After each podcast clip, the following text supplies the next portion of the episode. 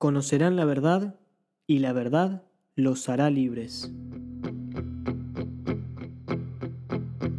Que nada tiene sentido, que nada va a cambiar, que nadie me entiende, que todo es lo mismo, que todo está mal, que no se puede confiar, que no sirvo para nada, para... Esto es Entre líneas, un espacio en el que vos podés quedarte de todo lo que escuches con aquello que te sirva para crecer.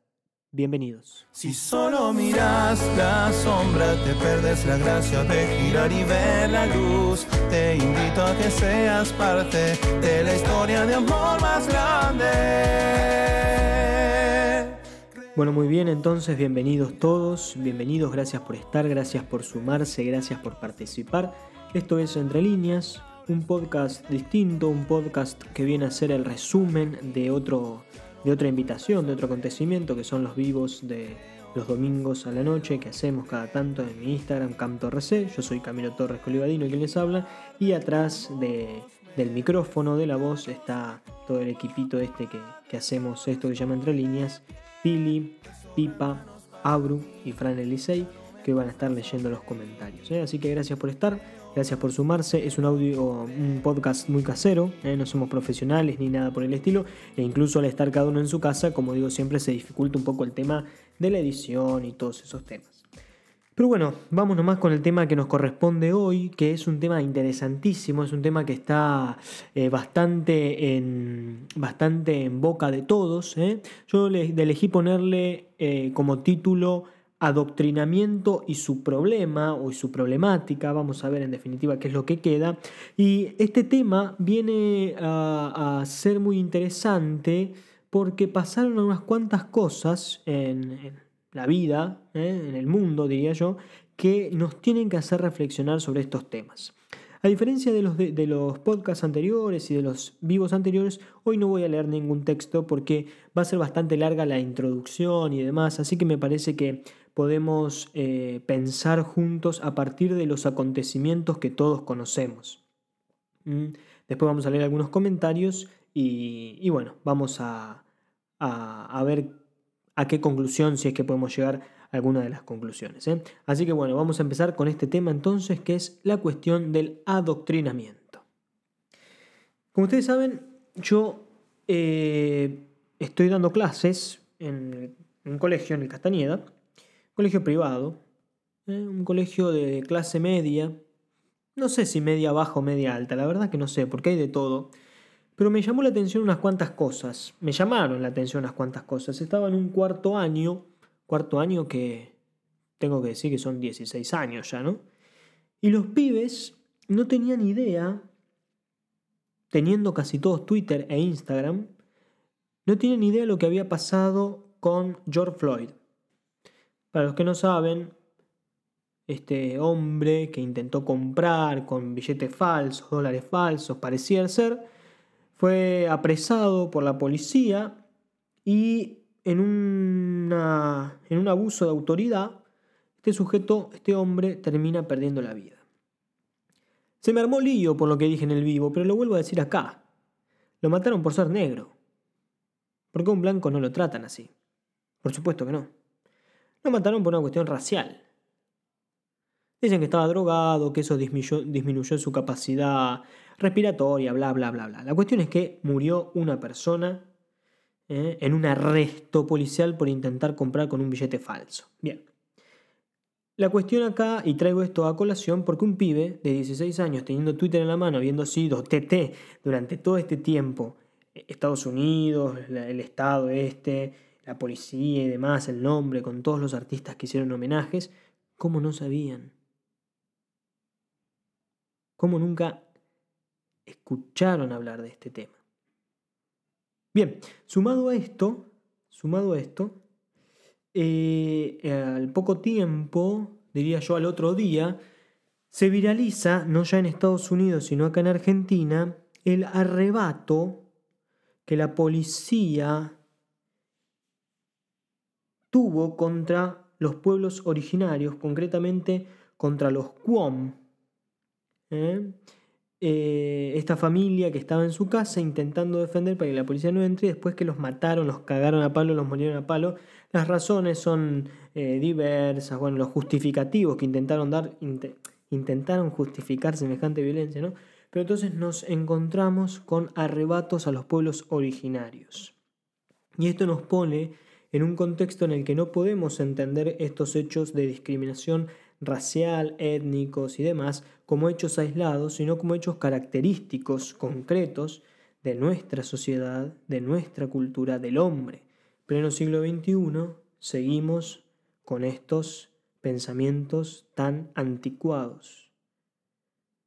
Pero si esto no, como si esto no fuese poco, quiero decir, tenemos un tercer evento que es el que yo traigo aquí, porque es lo que me permitió contextualizar estos temas, y es la cuestión de una denuncia que hizo Anonymous a raíz de todo lo que pasó en Estados Unidos con George Floyd contra el Vaticano, una lista publicada de sacerdotes abusadores. Esto tiene una resonancia muy grande para todos los que nos llamamos católicos y tuvo resonancia, por supuesto, en el seno de la Iglesia.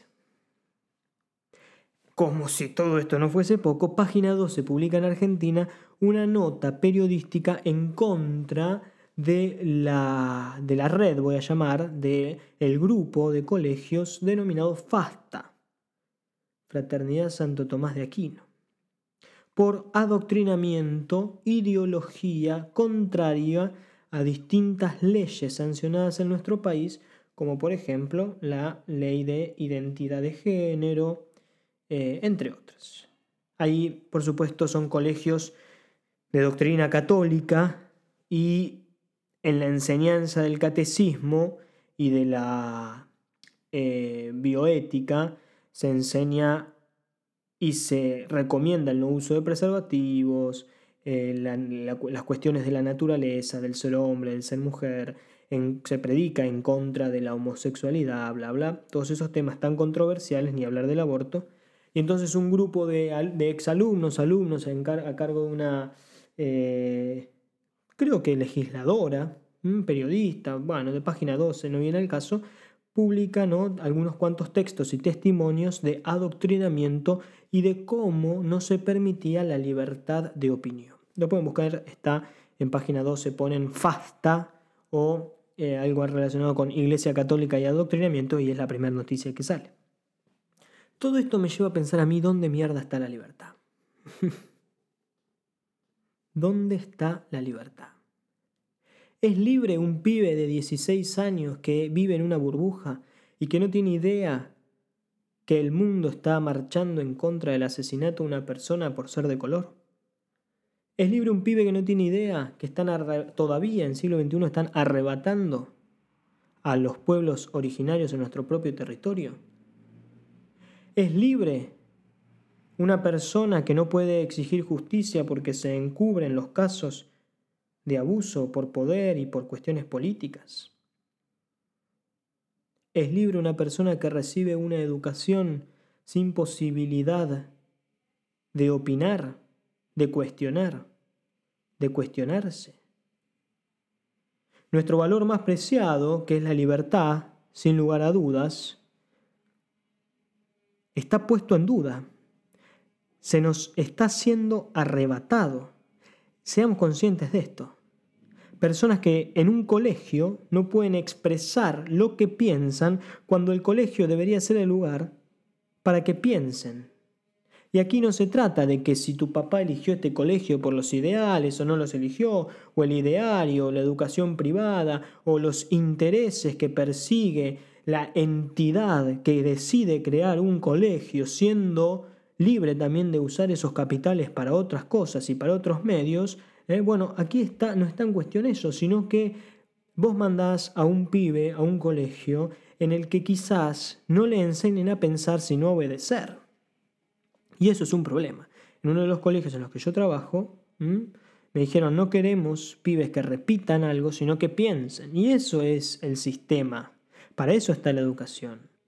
Toda educación implica una emancipación, dice la doctora eh, licenciada ministra de Educación de la provincia de Santa Fe, Adriana Cantero, no me salía el nombre. Mm, toda educación propone una emancipación y entonces educamos en la libertad. Y bien, también surgen estas preguntas, ¿no? ¿Qué es ser libre? ¿Cómo ser libre?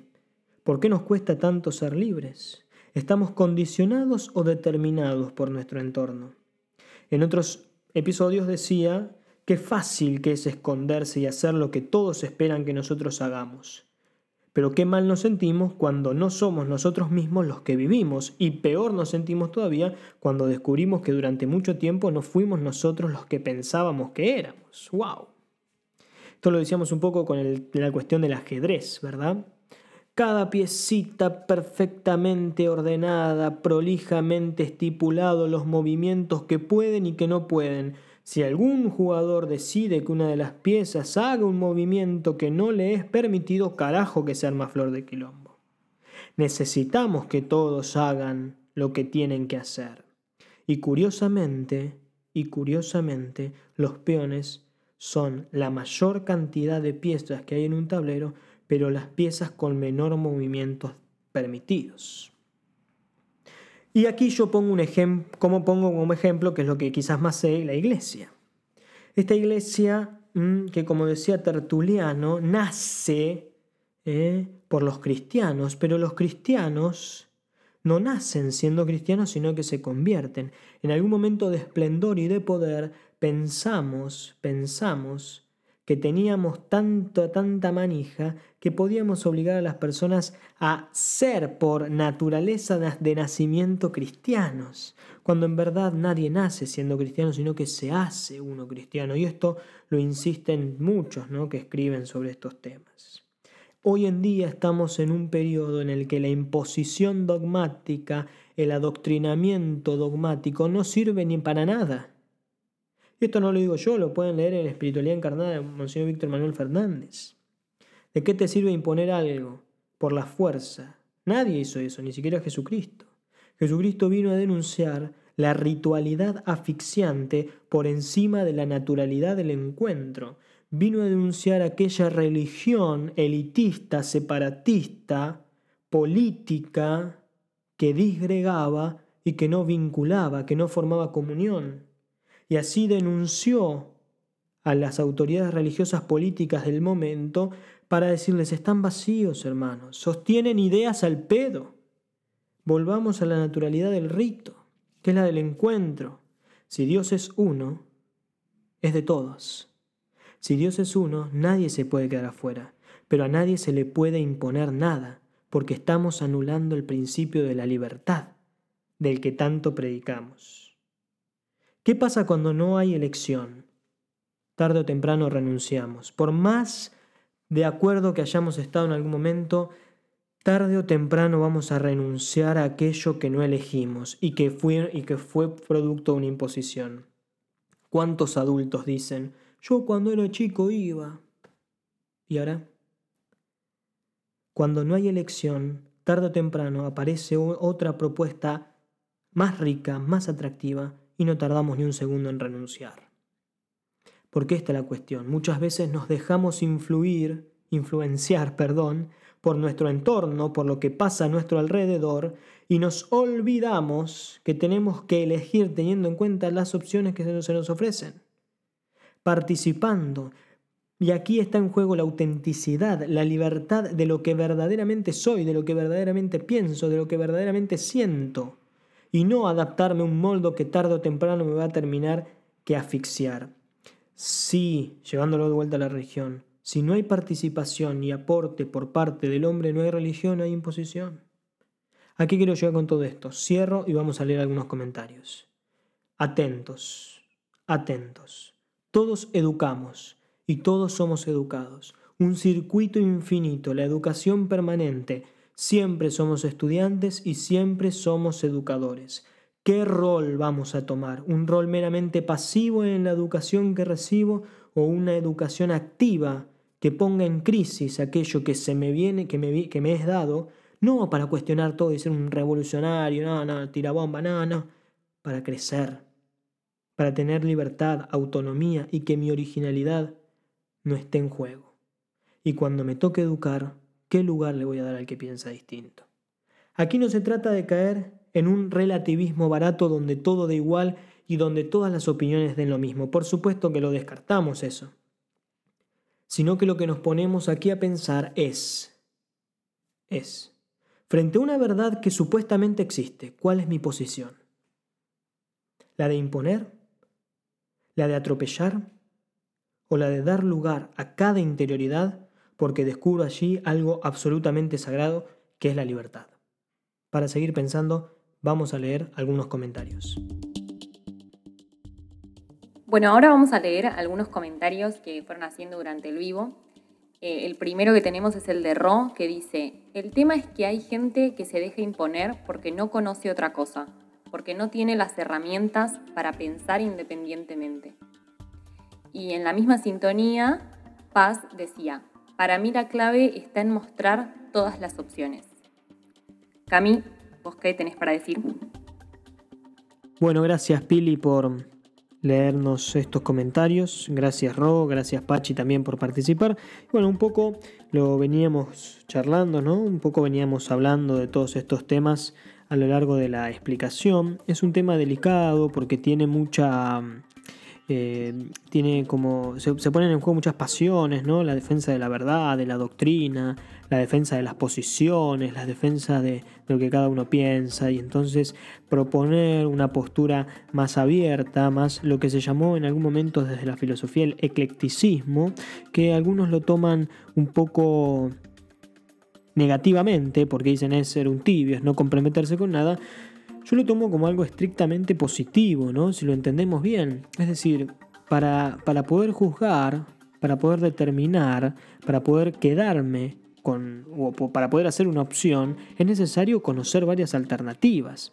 Y esto no significa jugar con todos, ir de acá para allá, no, no, no, sino que significa tener la mente, lo suficientemente abierta como para en el momento en el que haya que tomar una decisión decir yo miré todas las alternativas. Este es un problema estrictamente vinculado con la educación. Si la educación se cierra únicamente a mostrar una alternativa, una opción, cuando aparezcan nuevas opciones, la elección hecha va a entrar en crisis.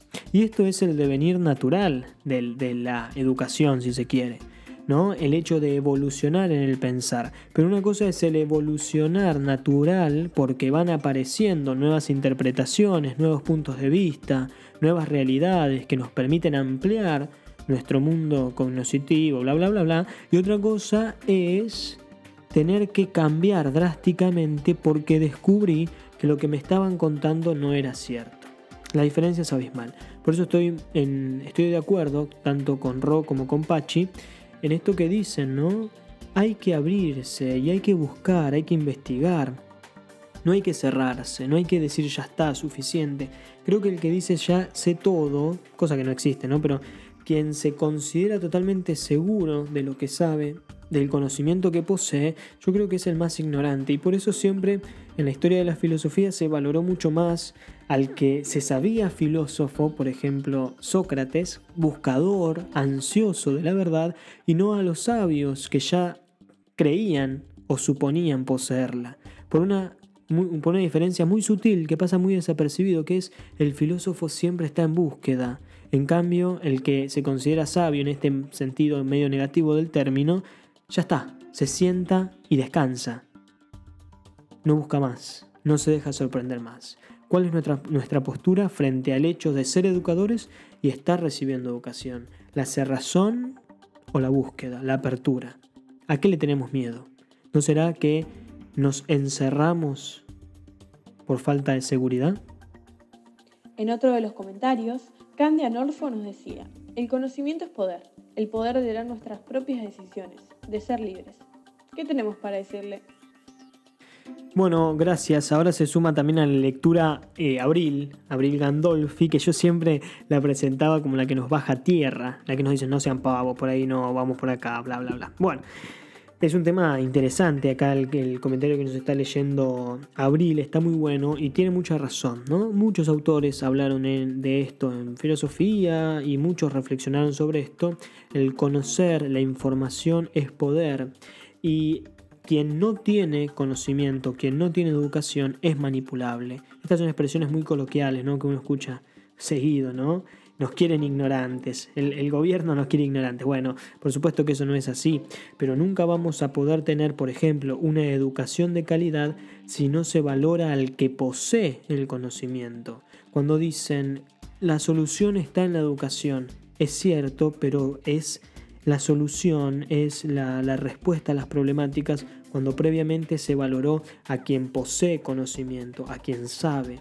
Si la sabiduría no es valorada, difícilmente sea valorada la educación. Camilo, una pregunta, sí, decime, te estás contradiciendo porque vos antes dijiste la cuestión de la sabiduría comparada con la filosofía, bla, bla, bla. Bueno, pero son metáforas, ¿no?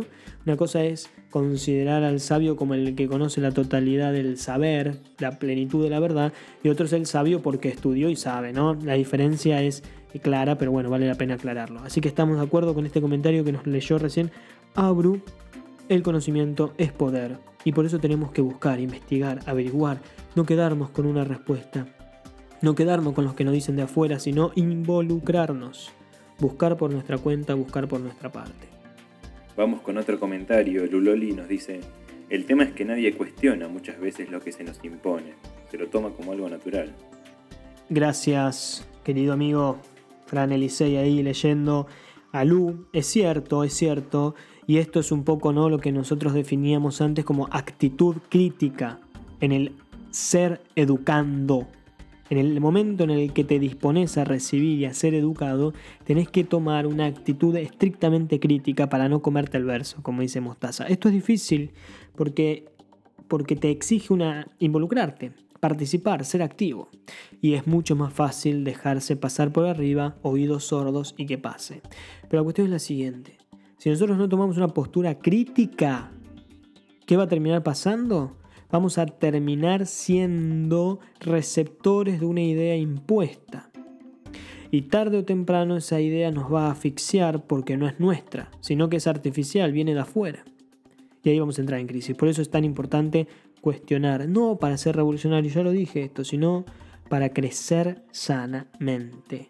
Bueno, ahora vamos a leer a Franz Amann que nos decía, la gran pregunta de ¿qué determina qué? ¿La sociedad determina al individuo o al revés?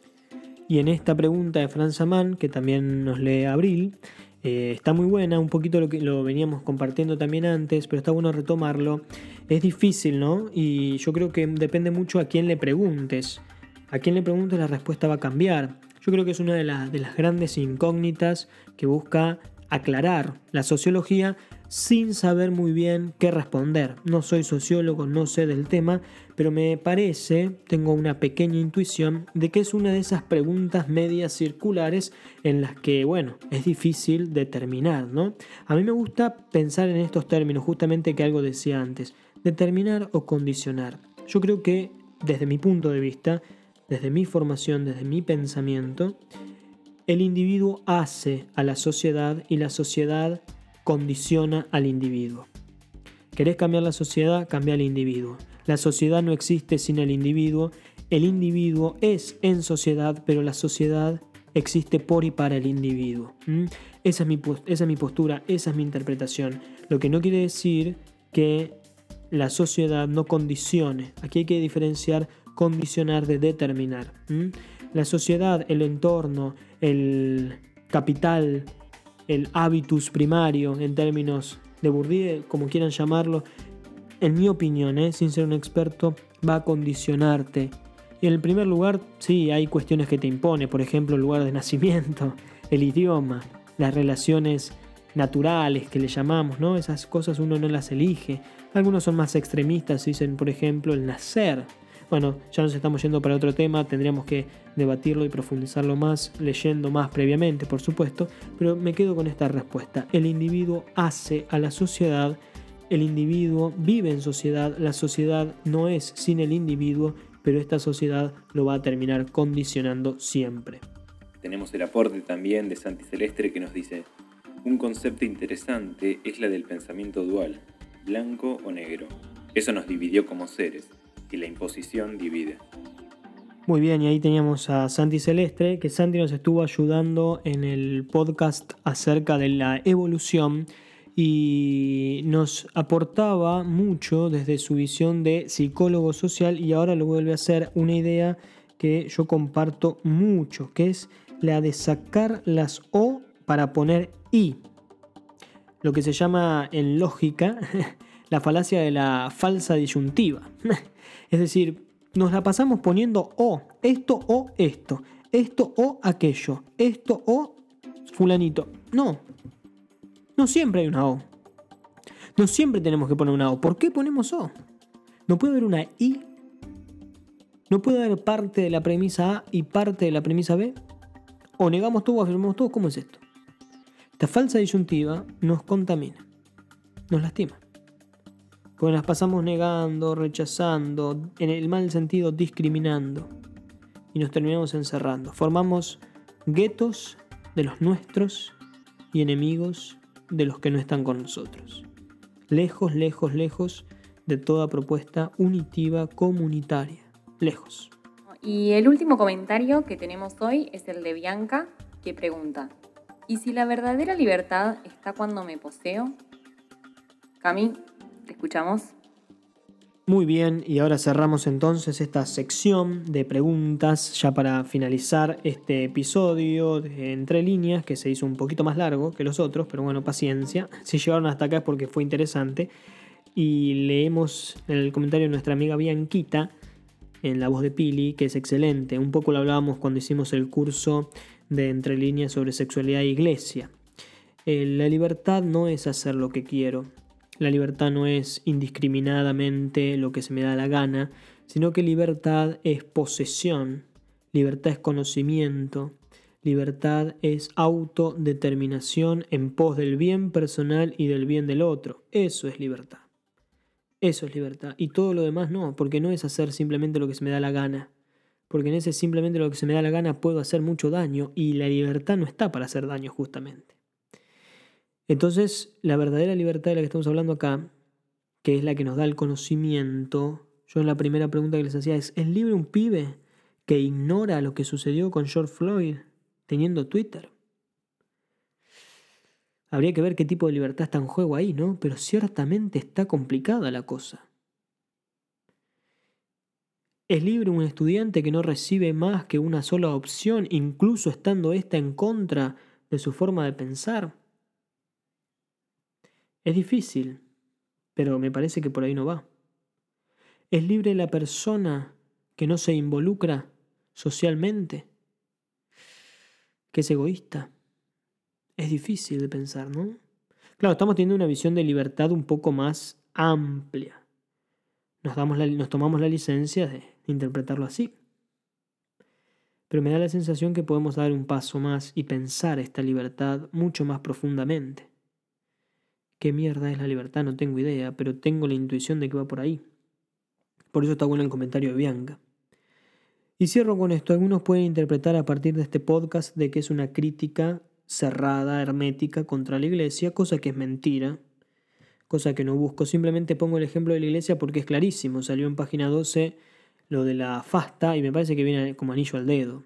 Cambiemos el método, no el contenido, pero el método. ¿Qué estamos haciendo? ¿Cómo estás enseñando? ¿Cómo te estás dejando enseñar?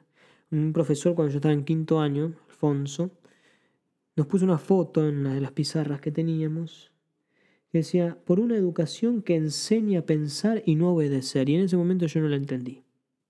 Y ahora la entiendo. Claro, este podcast se podría haber llamado el acto de educar, pero es el acto del adoctrinar, porque es la antítesis, todo lo que la educación no es. Y cierro este podcast con esta frase de Adriana Cantero, ministra de Educación de Santa Fe, que tuve el gusto de conocerla por los colegios franciscanos a los que fui. Excelentísima, que decía, educar es emancipar. Que el pibe sea dueño, libre, autónomo de lo que viene de afuera. Y en una reunión que tuve en, este colegio que les decía yo el otro día, decían, ustedes saben que el colegio hizo una opción por la, inclusión. Y la inclusión no es otra cosa que aceptar al alumno en su individualidad y en su particularidad. Fantástico. Si les digo que es un colegio católico, se caen de culo. Va por ahí. no imponer. Porque si imponemos ideas en el colegio, que es el lugar donde la gente tiene que pensar, ¿dónde les vamos a pedir que piensen? Bien, esto lo tomamos de la iglesia, lo tomamos de la educación y lo llevamos a todo ámbito, a todo ámbito. Participa, involucrate, sé activo y no te dejes pasar por arriba. Hasta acá llegamos nomás entonces con este episodio eterno de Entre líneas que no sé ni cómo se llama porque hablamos de un montón de temas. ¿eh? pero bueno, ya nos encontraremos. Nos queda hablar solamente en esta temporada, le decimos así, de un tema que es justamente el que decía de la sexualidad y la iglesia. Vamos a ver cómo lo llamamos. Y ya terminamos con esta primera sección de Entre líneas. Después habrá novedades. Les invito a que me sigan en Instagram, CamTorC, y que difundan si les gustó el material. Como siempre digo, esto es un podcast en el que ustedes pueden quedarse de todo lo que escucharon con aquello que les sirva para crecer. Chao.